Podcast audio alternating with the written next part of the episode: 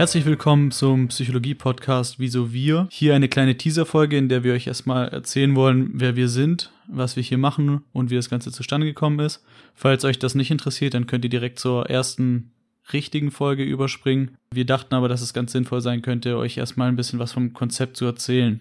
Zunächst, wer wir sind. Ich bin Christos, studiere in Hamburg Psychologie Master, komme ursprünglich aus Heidenheim, das in Süddeutschland. Heißt, wenn ich ab und zu ein bisschen schwebeln sollte, was ich natürlich vermeide, dann äh, hoffe ich, ihr seht es mir nach. Gegenüber von mir sitzt Dennis. Ja, hey auch von meiner Seite. Herzlich willkommen. Ich freue mich auf die ganze Sache hier. Mein Name ist Dennis. Ich bin auch Psychologiestudent im Master und studiere in München, komme gebürtig aus Bitburg. Die Hälfte der Leute weiß wahrscheinlich gar nicht, wo Bitburg liegt. Aber jeder kennt das Bier, ja, ist genau aus der Stadt. Und ja, ist halt in äh, Südwestdeutschland.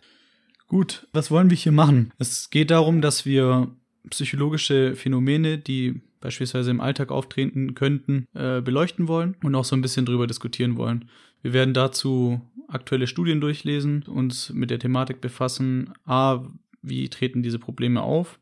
Beispielsweise, wieso haben wir Lampenfieber? Was können wir dagegen tun? Das ist so der Hauptfokus, auf den wir uns konzentrieren wollen, dass wir euch eben Tipps mit auf den Weg geben können, was aus aktuellen Studien hervorgeht, was man eben tun kann, um diese Probleme zu bewältigen. Ja, und noch ein Anhang von meiner Seite. Wir werden auch eine Menge zu Beginn der Folgen meistens Erklärungsarbeit leisten im Sinne von, was diese Worte überhaupt bedeuten eigentlich, weil es gibt Worte, die halt man als Psychologiestudent einfach ganz normal benutzt, wo der Nicht-Psychologiestudent, sage ich jetzt einfach mal, halt keine Ahnung von hat, heißt, ihr bekommt auch ein paar Definitionen, womit ihr dann ganz schlau im Freundeskreis rumwerfen könnt.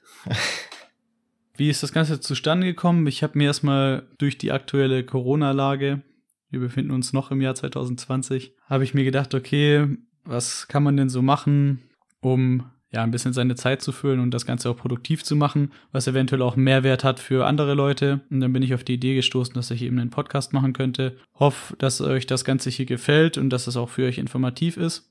Ich habe mir dann aber auch die Frage gestellt, okay, alleine das Ganze machen ist wahrscheinlich nicht ganz so sinnvoll, einfach weil es keinen Unterhaltungsfaktor dann hat. Und dann habe ich mich an Dennis gewendet und ihn gefragt, ob er denn mit dabei wäre. Und da muss ich natürlich sagen, ich habe mich auch sehr geehrt gefühlt, dass du mich gefragt hast, weil ich meine, du hättest auch allen möglichen anderen Psychologie-Studierende oder Freunde an deiner Uni halt fragen können. Das Gute ist, wir kennen uns halt schon von vorher und was aber auch sehr interessant war, dass ähm, wir uns drei Jahre nicht gesehen haben wir uns dann endlich mal es geschafft haben, zusammenzuraffen und uns zu treffen. Und dann kam Christus auf mich zu und meinte, hey, wollen wir das nicht machen? Ich war natürlich erstmal ein bisschen okay. Ich muss mehr darüber wissen, damit ich dir jetzt zusagen kann oder nicht. Und wir haben weiter geredet. Christus hat mir erzählt, was er sich schon für Gedanken gemacht hat. Wir haben neue Gedanken gehabt. Ich habe mich dann am Ende einfach dazu entschlossen zu sagen, hey, die ganze Sache hört sich echt super an und lass das mal machen. Eine Sache noch zum Thema Authentizität und Transparenz. Gab es noch andere Gründe, die dich dazu bewegt haben, einen Podcast zu machen? Ich meine, mit der freien Zeit hätte man auch was anderes machen können. Wie kam es eigentlich dazu, dass du was mit deiner Stimme anfangen wolltest? Ja, ich äh, wollte natürlich erstmal Fame werden, das ist natürlich das Allerwichtigste. Das wollen wir doch alle. Nee, äh, ich habe eben schon ein paar Mal zu hören bekommen, dass meine Stimme recht angenehm sein soll. Und dann habe ich mir gedacht, okay, dann nutzt du das. Habe eben auch äh, immer wieder Vorträge halten müssen. Jetzt Corona-bedingt eben online wo ich auch im Vorhinein eine Audiodatei aufnehmen musste und das dann quasi hinterlegen musste. Und dann habe ich mir gedacht, ja, klar, niemand mag seine eigene Stimme wirklich, aber bei mir geht's eigentlich noch halbwegs. Und dann habe ich mir gedacht, ja, machst du das halt mal. Da kann ich dir nur zustimmen, muss aber auch dazu sagen, so unangenehm das auch ist, seine eigene Stimme zu hören. Es ist aber auch im Alltagsleben so, du hörst deine Stimme von extern ja super selten. Wenn du sie mal hörst, weil du dir nochmal eine Sprachnachricht anhörst, ein Video guckst oder was weiß ich. Und ich persönlich bin auch niemand, der jetzt sagen würde, hey, ich habe die Stimme. Keineswegs. Wollte ich dir auch gar nicht unterstellen.